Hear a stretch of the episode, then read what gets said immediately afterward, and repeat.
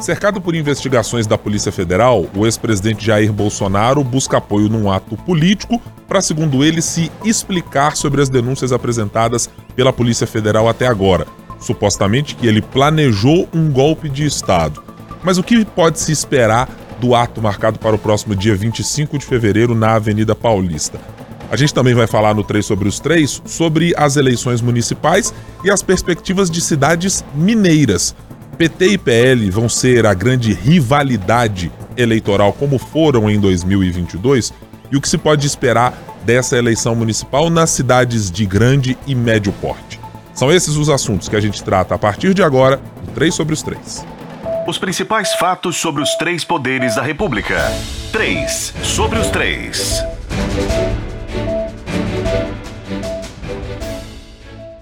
Olá, como vai? Tudo bem? Seja muito bem-vindo, seja muito bem-vinda. Você está no podcast que semanalmente analisa os três poderes da República e as suas interfaces: o executivo, o legislativo e o judiciário. Você que já nos acompanha sabe que semanalmente a gente tem um novo episódio sempre às sextas-feiras. Ele está disponível no seu tocador de podcast ou no seu tocador de música. Procure aí pelo 3 sobre os 3. Tem o nosso canal Tempo também no YouTube, youtube.com/o onde você também pode nos acompanhar em áudio e vídeo. Tá aí sentado no trabalho, próximo do computador, quiser acompanhar também as imagens da nossa conversa, pode fazer isso pelo nosso canal de O Tempo. Gostou do conteúdo? Compartilhe com quem mais gosta de conversar sobre política. A gente está tentando semanalmente trazer algumas análises sobre o que acontece em Minas, em Belo Horizonte e também no país. Para conversar comigo nessa semana, está aqui a editora de conteúdo de política do jornal Tempo, Cíntia Castro. Como vai, Cíntia? Tudo bem? Oi, Guilherme, tudo bem? Prazer estar aqui de novo com vocês. Bom ter você aqui depois dos mais de 80 dias de férias que você desfrutou no final do ano. É, eu e a Fran ficamos com muita inveja, mas certeiros de que você descansou bastante por ano de 2024, viu? Descansei. Necessário, né? É, tá tudo certo. Também vamos conversar com ela, sempre diretamente de Brasília, nossa editora-chefe de O Tempo na capital federal, Francine Ferreira. Oi, Fran, como vai? Tudo bem? Oi, Ibrahim, boa tarde para você, para Cíntia. Tudo bem, vamos falar de política. Exatamente, Fran. Vamos começar sobre o assunto que, de alguma maneira, ainda é, no meio do carnaval, passou a mobilizar os anseios e expectativas do mundo político, que é o ato marcado pelo presidente Jair Bolsonaro, ex-presidente da República, para ser mais preciso, na Avenida Paulista no próximo dia 25 de fevereiro. É, isso surge pouco tempo depois de o presidente e um núcleo militar e político do seu então governo, encerrado em 2022, ter sido alvo de uma operação da Polícia Federal, a tempos veritatis, e que desnudou com vídeos, com quebra de sigilos telemáticos, com imagens, com trocas de mensagens, o quanto, segundo a Polícia Federal, havia de uma intenção do então presidente da República de fazer uma abolição do Estado Democrático de Direito assim tratado pela Polícia Federal nessa investigação que está em campo ainda. Então vamos começar para tentar entender um pouco dos impactos e eu quero saber as perspectivas e a avaliação de vocês sobre o que pode se esperar do ex-presidente Jair Bolsonaro nesse ato do próximo dia 25. Fran, eu vou começar a nossa conversa por você é, para entender qual é a sua avaliação. É um ato que, de cara, mostra algum tipo de fraqueza do presidente, mostra que ele ainda está em busca de que exatamente quando está pensando em convocar um ato, já sendo alguém que tem o um mandato, eh, já tem a sua inelegibilidade, precisamente dizendo, já garantida para as próximas eleições, não há possibilidade que ele concorra para a presidência da República no próximo pleito, mas agora está envolto numa série de investigações, acho que já desde o ano passado. Pois é, Ibrahim, mesmo já com essa questão da inelegibilidade, né, querendo ou não, o ex-presidente Jair Bolsonaro hoje é o principal cabo eleitoral do PL, né? É, ele é uma figura respeitada pela extrema-direita, principalmente em relação ao PL, e é visto aí como peça-chave para as eleições municipais deste ano, principalmente para conseguir mais filiados e conseguir com que mais pessoas também é, se lancem para cargos de prefeito, de vereador. Então, ele é, digamos que, o, o cabo eleitoral do PL para esse ano, né? Ao mesmo tempo, tempo, é, mesmo estando inelegível, ele continua também sendo, digamos que, a principal voz da, da direita né, é, no país hoje. A gente vê outros nomes tentando pegar esse vácuo aí, pensando nas eleições presidenciais de 2026, mas hoje o principal nome é Jair Bolsonaro. Então, sim, ele tem força política e o que, que ele, o que ele pretende mostrar no dia 25 de fevereiro na Avenida Paulista é justamente isso, Ibrahim, porque há um entendimento também de pessoas próximas ao ex-presidente de que ele de fato já é, é, ele já se coloca como o principal alvo da PF. Então há uma suspeita por parte dos apoiadores dele, dele mesmo, de que devem vir novas fases, novas investigações é, que vão chegar. Então assim uma discussão. Será que eles vão determinar a prisão preventiva ou não? Então, tem sim essa discussão. Então, é visto nesse momento, no dia 25, uma oportunidade para ele falar com as pessoas diretamente ali, pelas redes sociais, como ele sempre fez, sem ali falar por meio de advogados ou da mídia tradicional. Então, o ato do dia 25 é muito no sentido, por parte de Bolsonaro e dos apoiadores ali mais próximos, dos políticos mais próximos, de mostrar que o ex-presidente continua falando com, com seu público público, com seus eleitores, e claro que vai ter aquela narrativa que a gente já sabe que é uma questão de perseguição. Só que ao mesmo tempo, com essa possibilidade aí de uma possível prisão e tudo que vem sendo discutida, né, de como eles é, iriam agir e tudo o que se fala, é, Bolsonaro já pediu, né? Não levem faixas, não levem cartazes, não vamos atacar. Por quê? É preciso também evitar aí colocar mais lenha na fogueira em relação ao STF, mais especificamente ao ministro do Supremo, Alexandre de Moraes, que acaba sendo relator aí de todos esses inquéritos, desses casos, que tem não só Bolsonaro, mas como apoiadores na mira principal. Então o intuito é mostrar essa força popular que ele ainda tem, porque querendo ou não isso pesa e também é, é tanto que caravanas já estão sendo organizadas para as pessoas irem até a Avenida Paulista, né?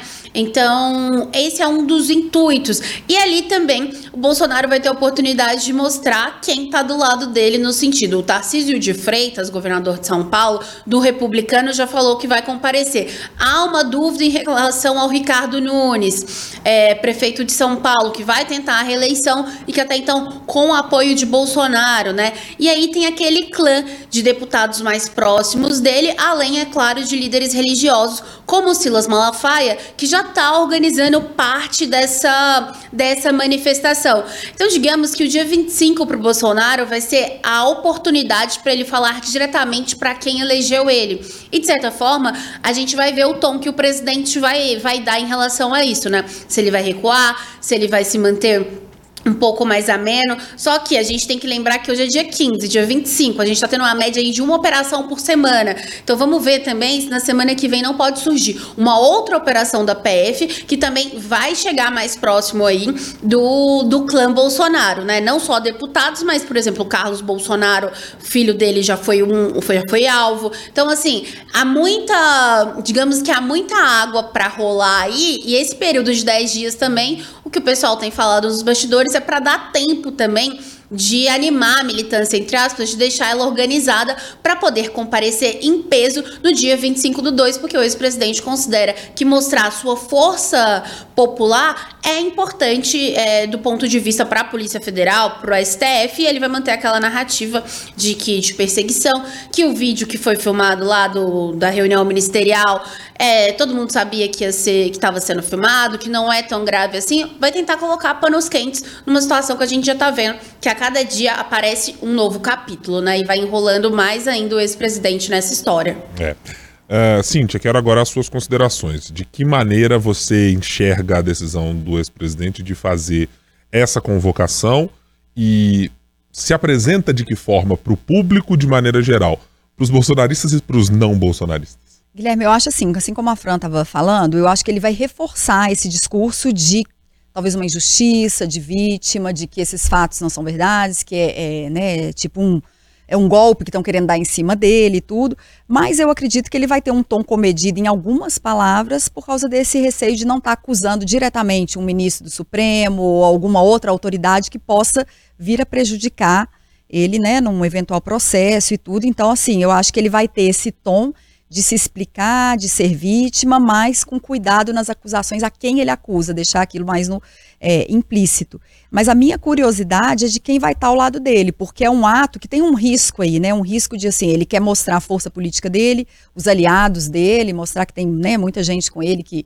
não quer a prisão eventual dele ou não quer que ele seja condenado por nada que ele não teria culpa, mas ao mesmo tempo, quem que são essas pessoas? Então, assim, voltando até para Minas, a gente, eu estava conversando hoje com uma pessoa ligada ao governador Romeu Zema, que falou que por enquanto ainda não está definido nada.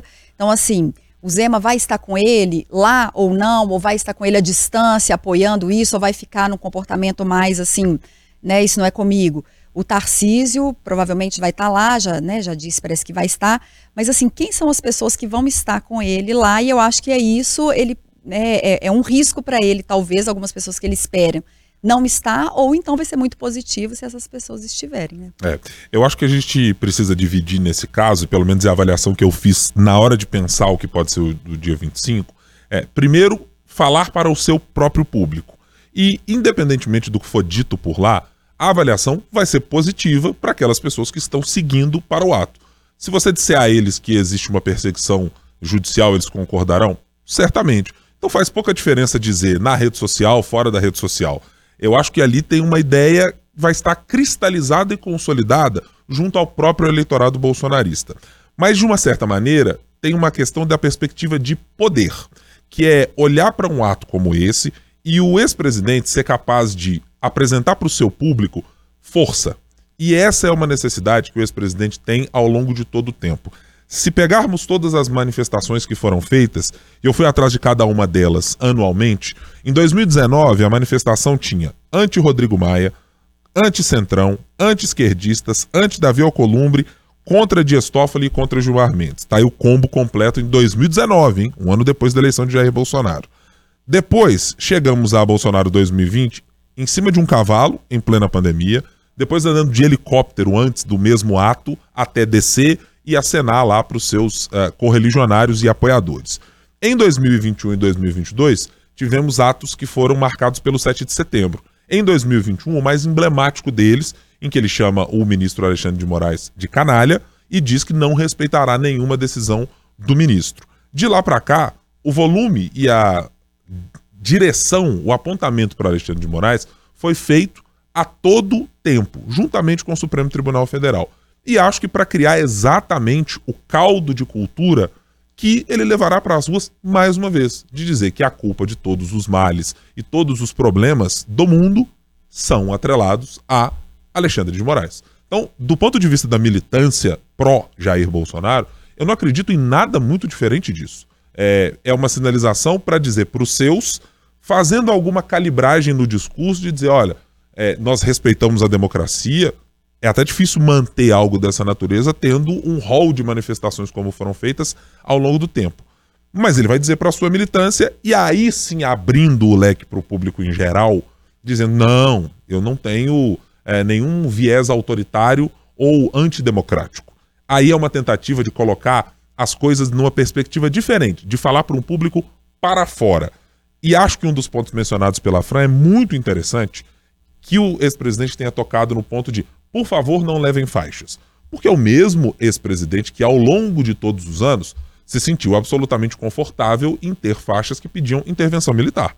Se sentiu absolutamente confortável em pedir faixas que. em deixar, melhor dizendo, faixas que falavam sobre o fechamento do Congresso Nacional. E deliberadamente deixava que isso acontecesse com algumas pequenas manifestações, às vezes no cercadinho, alguma coisa dizendo, não, é, as faixas não são exatamente aquilo que eu gostaria de dizer, não é a minha manifestação. É, é uma voz do povo, de maneira geral.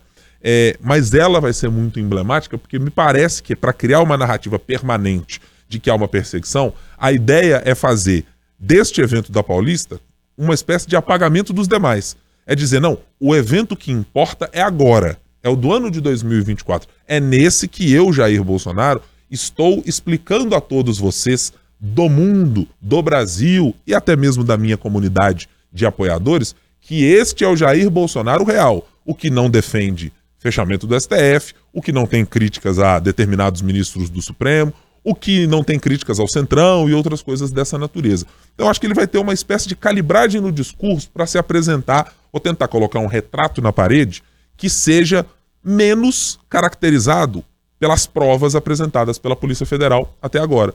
E acho que ele está fazendo referência muito evidente a exatamente tudo que está colocado lá.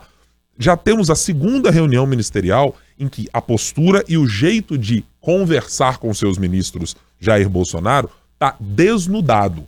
O que passou o ex-ministro Sérgio Moro, olhando as críticas que foram feitas naquela primeira reunião ministerial mencionada por ele antes de sair do governo, é muito da clareza do que é o ex-presidente Jair Bolsonaro.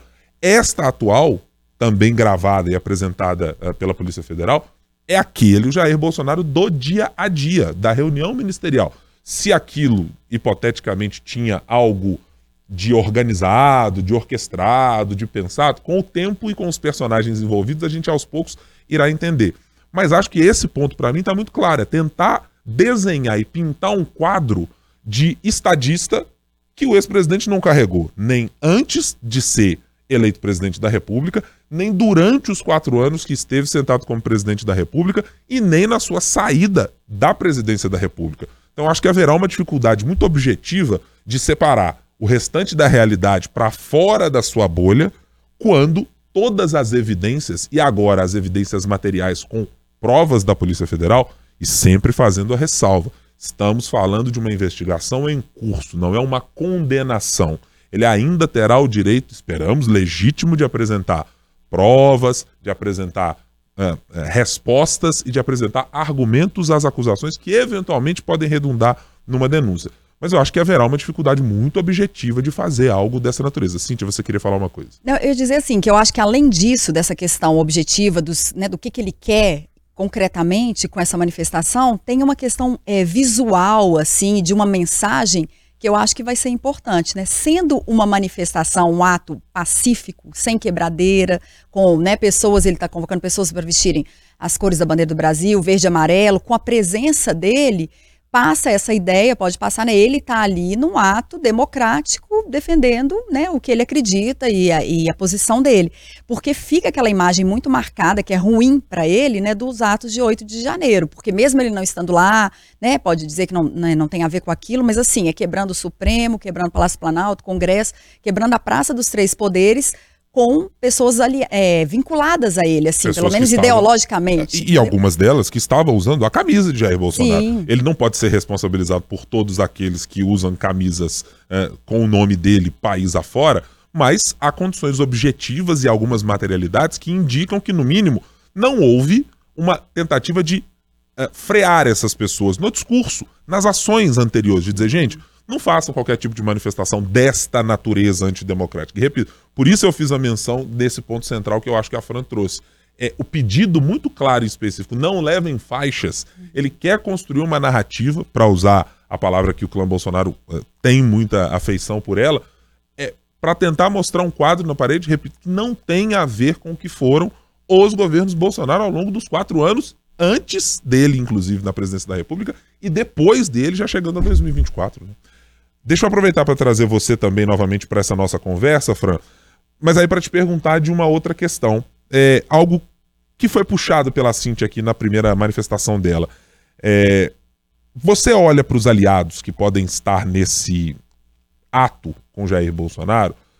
Primeiro a gente está olhando para os governadores. Olha, vamos ver, além de Tarcísio, se alguém vai pintar nessa história. Estamos falando na região sudeste, onde tivemos governadores eleitos e que apoiaram Jair Bolsonaro no primeiro ou no segundo turno, ou nos dois turnos. E há outros governadores que são aliados de primeira hora. Dá para mencionar aqui uh, um, um, monte, um monte deles, como Jorginho Melo, Ratinho Júnior, vários desses governadores eleitos país afora.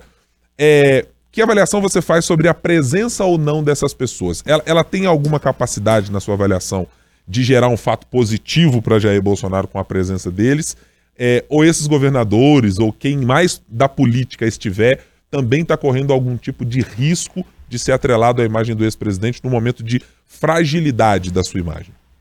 Pois é, Ibrahim, a gente pode analisar isso por alguns pontos de vista, mas dois deles, primeiro, se, a, se Bolsonaro tiver do seu lado, é, não só governadores que o apoiaram de primeira hora, mas aliados, por exemplo, como o próprio governador Romeu Zema, como o Jorginho Melo Caiado e tudo, isso pode sim trazer mais legitimidade para ele, né? Porque são governadores de estado, são chefes do executivo, o que eles falam é importante. Só que ao mesmo mesmo tempo, esse outro ponto que você citou é muito importante, porque até que ponto eles vão, vão querer estar atrelado diretamente. Porque você pode fazer uma manifestação de apoio, mas não estar do lado no mesmo palanque, porque também tem uma dúvida de como que os discursos vão andar nesse dia. Bolsonaro talvez adote um tom mais ameno, mas outras pessoas que vão estar nesse palanque, que vão discursar, deputados que não, que mesmo com essas operações da PF, eles foram mais para cima ainda. Então, há uma há uma é, como é que se diz? Há uma expectativa também de que talvez isso possa atrapalhar. A reunião ministerial, por exemplo, que foi alvo, tem várias pessoas na mesa, nem todas falaram. Mas, então, é, há uma questão de omissão que também pode, pode ser discutida. Então, tem muita coisa em jogo em relação a isso. E, por exemplo, Ricardo Nunes, né, vai tentar ir à Prefeitura de São Paulo novamente. Anos de eleição municipal. Ele vai querer mesmo estar tá no mesmo palco, no mesmo palanque, é, que pode talvez implicar por questões eleitorais para ele no ano tão importante? Então, é, é uma avaliação de risco de cada governador ali. O Tarcísio de Freitas, aliado de primeira hora, é, não quis dar as costas, né? Né, vai ficar junto do presidente ali, mas são 10 dias para essa avaliação de ver quem vai e quem não vai. Jorginho Melo também é esperado que ele vai, tudo em função da relação que ele já tem com o ex-presidente de longa data, mas tudo isso também está sendo colocado em jogo do que tem a perder, né? Porque você pode, talvez, ali no seu discurso, você é, talvez nem falar mas aí tem. E os outros que estão ali? Porque tudo isso conta. O que a gente está vendo hoje nas operações da PF, nos despachos de Alexandre de Moraes, nas manifestações da Procuradoria-Geral da República, são também de pessoas que estavam presentes naquele momento, que estavam presentes em reuniões ministeriais, que estavam presentes em grupos de WhatsApp. Então, tudo isso é digamos que faz parte aí do cálculo, né? De, do que precisa se levar em conta para ver se vai ter mais ônus ou se vai ter bônus aí nisso ou não vai ter nada, vamos dizer assim, vai permanecer tudo como está. Só que isso ainda tem 10 dias para analisar, para ver se a PF não surge com mais coisa. Então, assim, é, ainda tá um pouco, digamos que um pouco cedo para cravar quem vai e quem não vai. É, conforme aí, conforme esse trem, como é que esse trem vai andar, né? É, mas eu vou. E estava pensando isso um pouco mais cedo antes da gente começar a gravar, Fran, para pensar no custo político de estar ao lado do ex-presidente Jair Bolsonaro nesse momento. E aí eu me parei pensando no raciocínio inverso.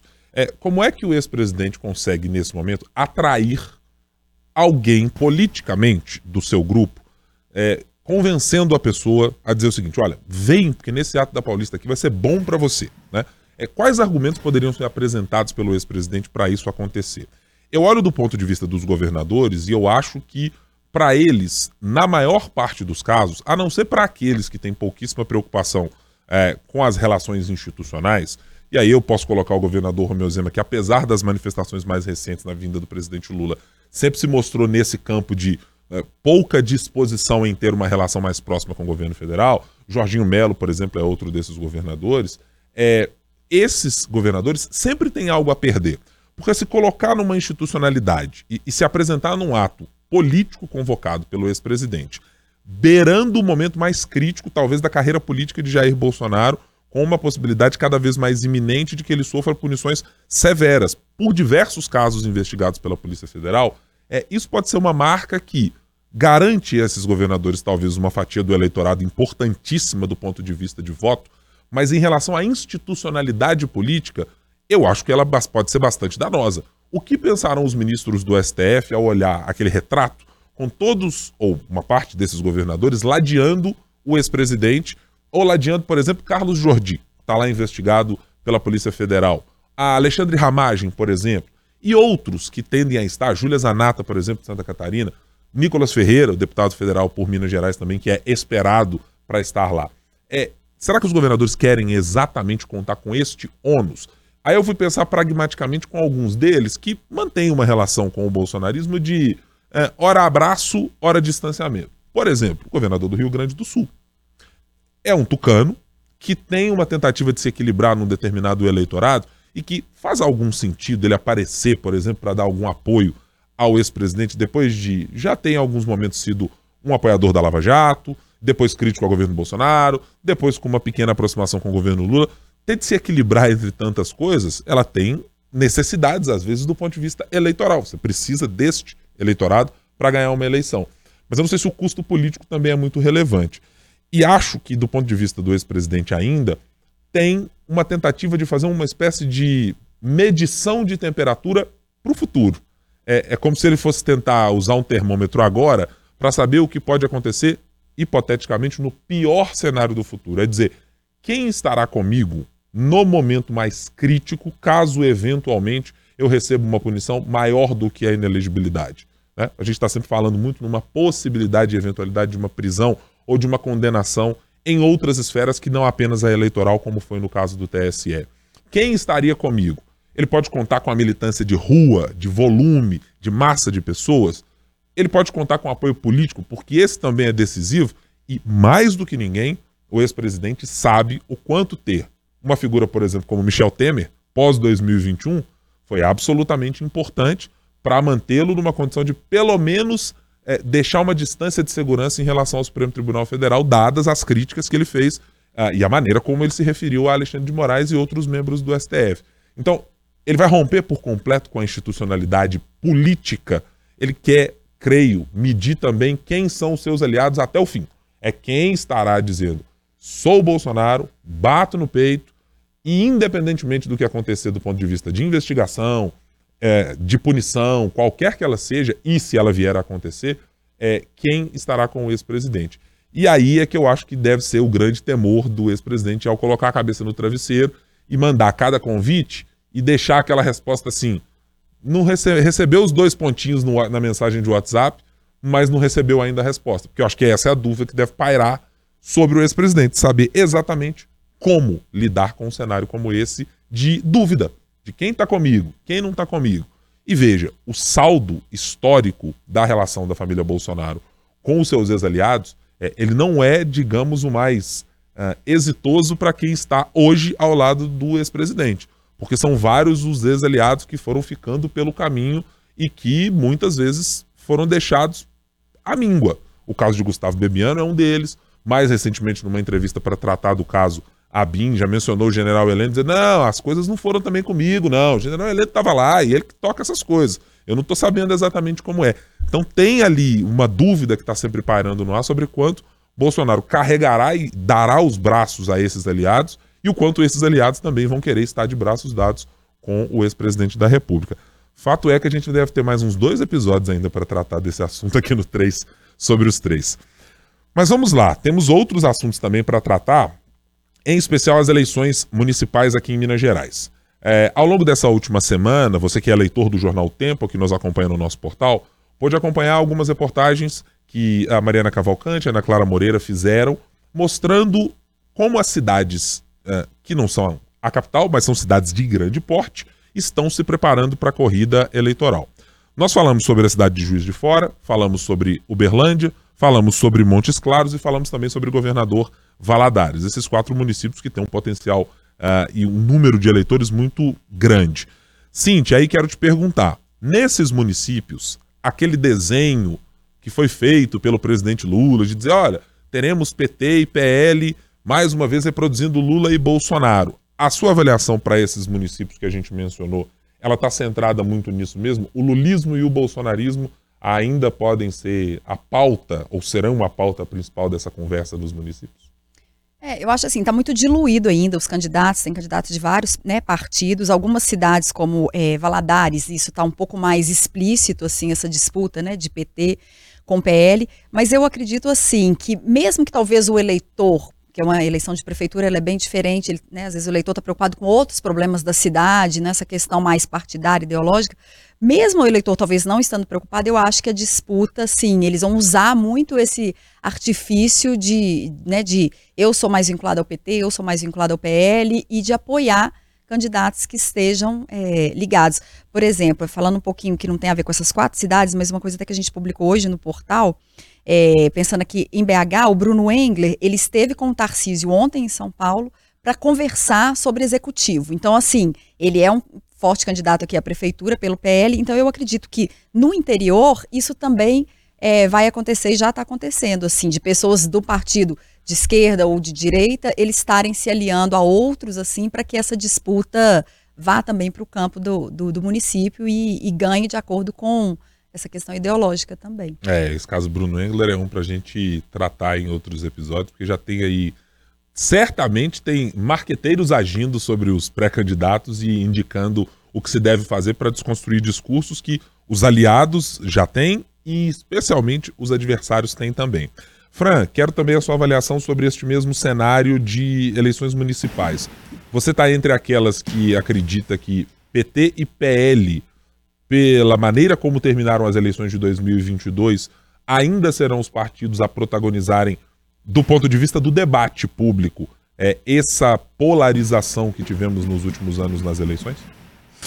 Acredito que sim, viu, Ibrahim? É, Antigamente a gente tinha PT e PSDB, né? Era e a gente via até dobradinhas, até de candidatos do PT e PSDB em algum ponto. Mas para as eleições municipais desse ano, eu acredito que vai estar tá muito polarizado entre PL e não necessariamente PT, tá? Mas sim Lula, porque o PT é justamente para, digamos que retribuir determinados aliados, vai abrir mão de disputas próprias, né? De ter a cabeça de chapa, justamente para apoiar outros partidos, como por exemplo o PSOL. A gente vê o exemplo maior disso em relação à prefeitura de São Paulo, né, com Guilherme Boulos, é, do PSOL, de, é, que aí é o cabeça de chapa, e a Marta Suplicy, que voltou para o PT, né, justamente como vice. Então, fica muito mais atrelado à imagem de Lula e Bolsonaro, né? É, então, o que a gente deve esperar para esse ano são eleições polarizadas, sim. Se tiver ainda, é, vai ser interessante acompanhar acompanhar como vai ser esse desenrolar da relação Bolsonaro com Polícia Federal, STF. Mas é, a gente tem, vamos ter dois é, cabos eleitorais aí que por, em momentos de, distintos, né? É, foram alvos da justiça, o, ex-presidente, o presidente Luiz Inácio Lula da Silva e o ex-presidente Jair Bolsonaro agora, e eles continuam sendo, sim, os principais cabos eleitorais aí, é, no caso da esquerda e da direita, né?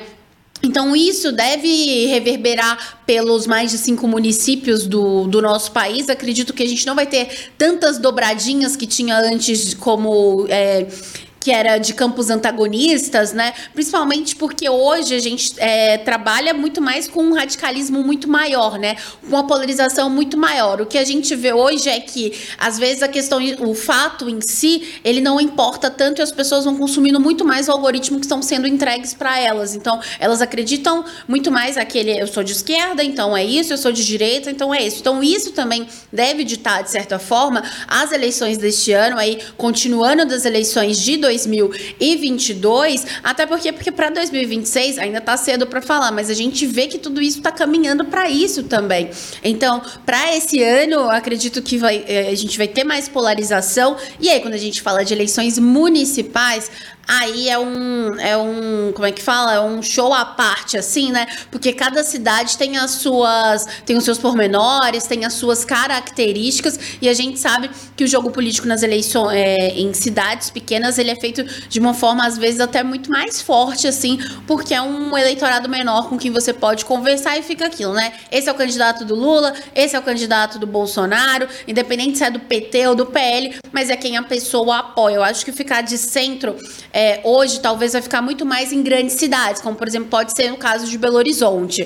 Mas nessas cidades menores eu acredito, tá? Palpite, aposta pelo que a gente tem visto aí, que essa polarização, essa radicalização deve permanecer. É. E, e, Diga assim. E a gente percebe, até algumas matérias que a gente fez no ano passado, conversando até com, nos, nos bastidores assim com pessoas do PL, tudo que uma estratégia em Minas era eles conseguirem é, aumentar as, as, prefeituras em regiões que são tradicionalmente mais, tem mais votos do PT. Então, às vezes, assim, norte de Minas, é, essas áreas assim, é, Vale do Jequitinhonha, tinha uma estratégia para tentar se mostrar mais como partido, para tentar pegar esse eleitorado.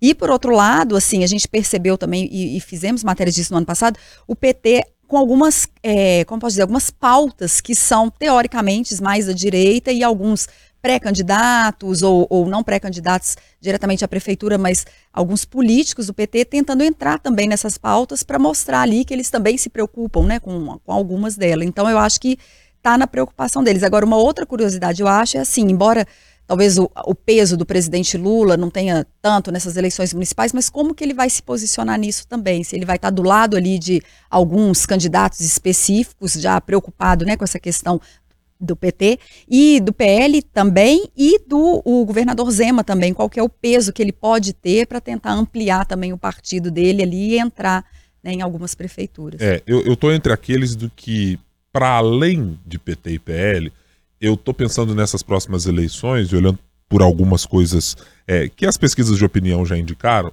que o império do anti ainda é, reinará Impera. no país. É, ou seja, primeiro, o ponto de vista é a rejeição. Né? E essa é uma, uma métrica com a qual os marqueteiros políticos trabalham. Né? Candidato muito rejeitado é candidato com teto baixo. Portanto, fica inviabilizado numa eleição onde você tem mais pessoas, uma possibilidade de fazer composições. Porque se o eleitor já não gosta dele de saída, aí fica difícil construir a imagem desses candidatos. E essas rejeições, em geral, elas vêm sempre explicadas hoje em dia nas eleições pela chave PT ou PL, ou ampliando um pouco mais o escopo, é os conservadores de direita e a esquerda. Aí pode ser a esquerda com a brincadeira da, esquerda festiva, da, de uma esquerda com compromissos mais trabalhistas, etc. E hoje, do campo da direita, você tem, além da direita ou da centro-direita, você tem a extrema-direita. Então, eu acho que essa ampliação de campos e de, de uh, terminologia, inclusive, das eleições, ela ajuda muito a moldar os candidatos e moldar o discurso que eles precisam fazer. Então, mais do que PT e PL, eu acho que mesmo os candidatos do centro, e que hoje, do ponto de vista de números, hoje o PSD já é o partido que reúne mais prefeitos país afora. É um partido que é de direita? Não, mas também pode ser. É um partido que é de esquerda? Não, mas também pode ser. É um partido eminentemente de centro, aceita praticamente qualquer discurso do ponto de vista eleitoral. Mas esse partido, será que em algum momento vai ser cobrado por alguma posição na cidade de dizer, mas você é a favor do aborto, não é? Mas você é a favor de determinada discussão que está pautando o dia a dia é, das discussões lá nas redes sociais entre direita e esquerda? É, aí é que é o ponto em que eu tenho severas dúvidas de que isso fará alguma diferença. Eu acho que ele é um primeiro ponto para você avaliar o candidato e dizer: ah, esse cara aqui é o cara da esquerda aqui na cidade mas eu acho que ele não consegue dar conta de explicar tudo. E eu não sei se ele vai ser a chave definitiva, dizer-se mais Lula ou Bolsonaro. Eu não sei se ele vai conseguir dar conta de explicar o problema do município quando você passa, talvez, a primeira semana da eleição. Porque uma vez identificado que você é ou lulista ou o bolsonarista, depois começam as coisas pragmáticas. Amigo, lulista ou bolsonarista, eu quero saber qual é a solução que você tem para o MEI, para usar um termo da, da Prefeitura de Belo Horizonte, para esta cidade. É, amigo, eu quero saber de você agora qual é o plano que você tem aqui para melhorar rodovias, para melhorar as vias aqui da cidade. Você vai fazer convênio com outro município? Você vai pedir ao governador do estado? Você vai fazer exatamente o quê? Então eu acho que ele ajuda a explicar, mas eu não acho que ele vai ser exatamente o panorama geral dessas eleições. É, é claro que pelo volume de estrutura de partido que o PL e o PT têm, essas duas legendas, e a nossa reportagem mostrou isso, Cintia, ao longo dessa semana, vão colocar em campo, em geral, as pessoas que sabem como funciona esse embate. Você vai para deputados já consolidados, como Leonardo Monteiro, Leonídio Bolsas do PSDB, é, Caporizo, agora no seu primeiro mandato de deputado estadual, mas deve concorrer em Uberlândia. Você vai para Juiz de Fora com a prefeita Margarida Salomão.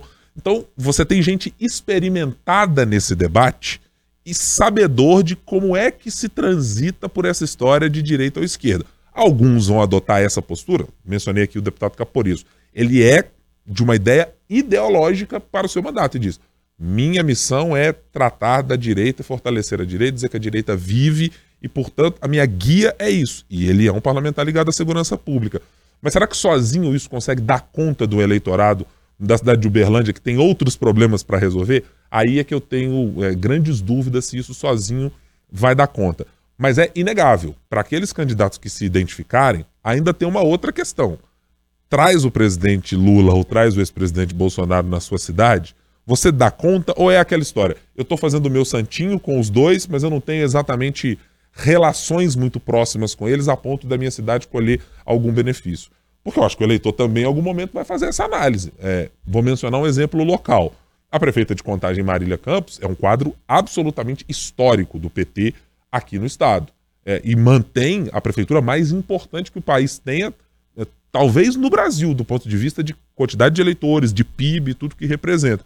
Mas ela não é exatamente a queridinha do PT de Minas e recebe o presidente Lula com recorrência. Nem está na linha de frente quando os anúncios estão sendo feitos. Na última visita, por exemplo, estava o prefeito de Belo Horizonte, Fuad Noman, que pode compor uma aliança de centro-esquerda. É essa a expectativa aqui na cidade. Então, eu, eu acho que no fim das contas, isso se dilui. É importante ser Lula ou Bolsonaro? Sim, vai ter uma fatia do eleitorado muito importante que presta atenção nisso. Mas eu acho que, passada a primeira semana, quando começam os ataques pessoais, aquela coisa de um dizer que a família do outro é isso, ou que o outro não é da cidade, ou que tem lá um problema da gestão anterior e que aquele candidato que quer suceder vai ter que herdar aquilo, obra inacabada, etc. Isso acaba perdendo um pouco da potência de ser um definidor para as eleições. Mas repito, tem o ideológico? Claro que tem o ideológico. Esse nunca está afastado e o debate brasileiro cada vez mais está permeado por essa maneira de enxergar o mundo e de enxergar a política. Eu só não sei se ela dá conta de, inclusive, resolver os problemas do dia a dia, né?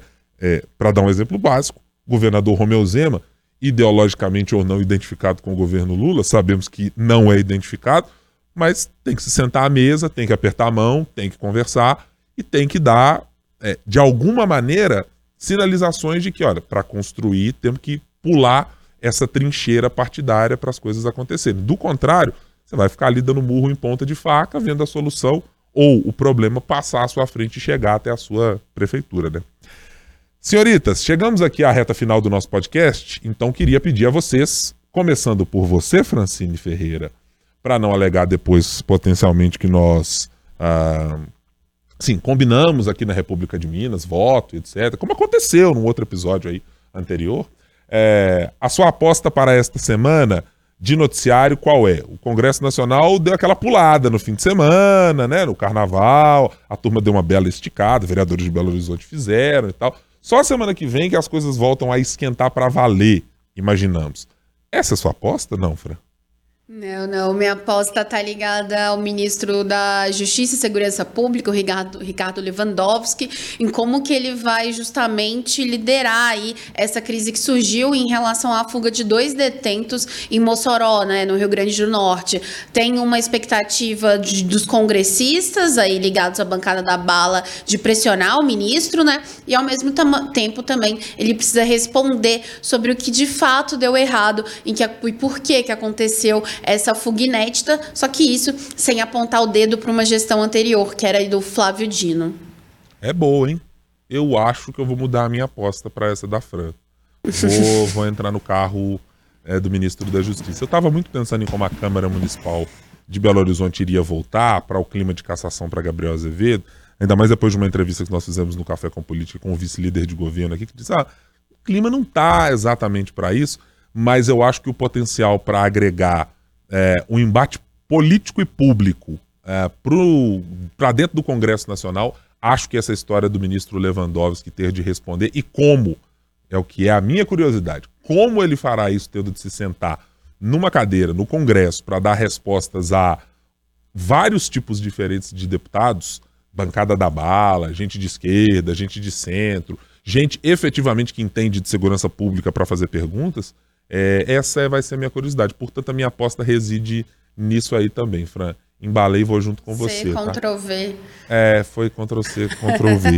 Assim. vou colocar só um asterisco nas duas pontas, tá? Pra poder ficar em negrito, assim, pra falar que Tô também. brincando, calma, calma. Ô, Cintia Castro, qual é a sua aposta? A minha aposta, embora o tema de você seja de fato muito bom, mas eu vou manter o tema desse podcast. Eu Hum. acho que a minha aposta é o dia 25 de fevereiro, que já é semana que vem. Uhum. mas, é, porque eu acho assim, é, essa curiosidade aí de quem vai- o, o- o ex-presidente vai conseguir levar com ele, se o nosso governador, como ele vai se comportar, para mim, assim, o comportamento, já que eu estou aqui em Minas, né, de Romeu Zema, se vai ser mais explícito ou não, se vai ficar quietinho, esse para mim é uma curiosidade que vamos ver ao longo da semana. E como a Fran falou, esse risco, às vezes, de ter até alguma outra operação ou não, como é que vai ser isso? Então eu acho que o meu olho vai estar em tudo, mas eu tô curiosa para saber como que vai ser essa semana. É, to- todos nós estamos, o Brasil está, a oposição e a base do governo também estão. Tá todo mundo de olho nessa história também. Fran, muito obrigado pela sua participação mais uma vez nesta semana. Ótima semana para você. A gente se fala na próxima. Até semana que vem. Prazer falar com vocês dois mais uma vez aqui.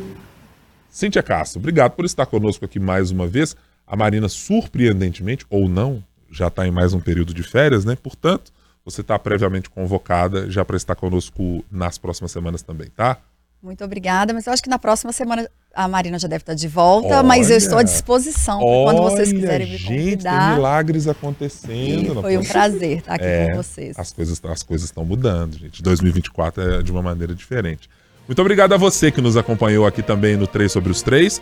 A gente sempre lembra, pode nos seguir no seu tocador de podcast, no seu tocador de música. Estamos também no canal do Tempo, youtube.com barra o tempo. Muito obrigado pela sua companhia nesta semana. Tchau, tchau.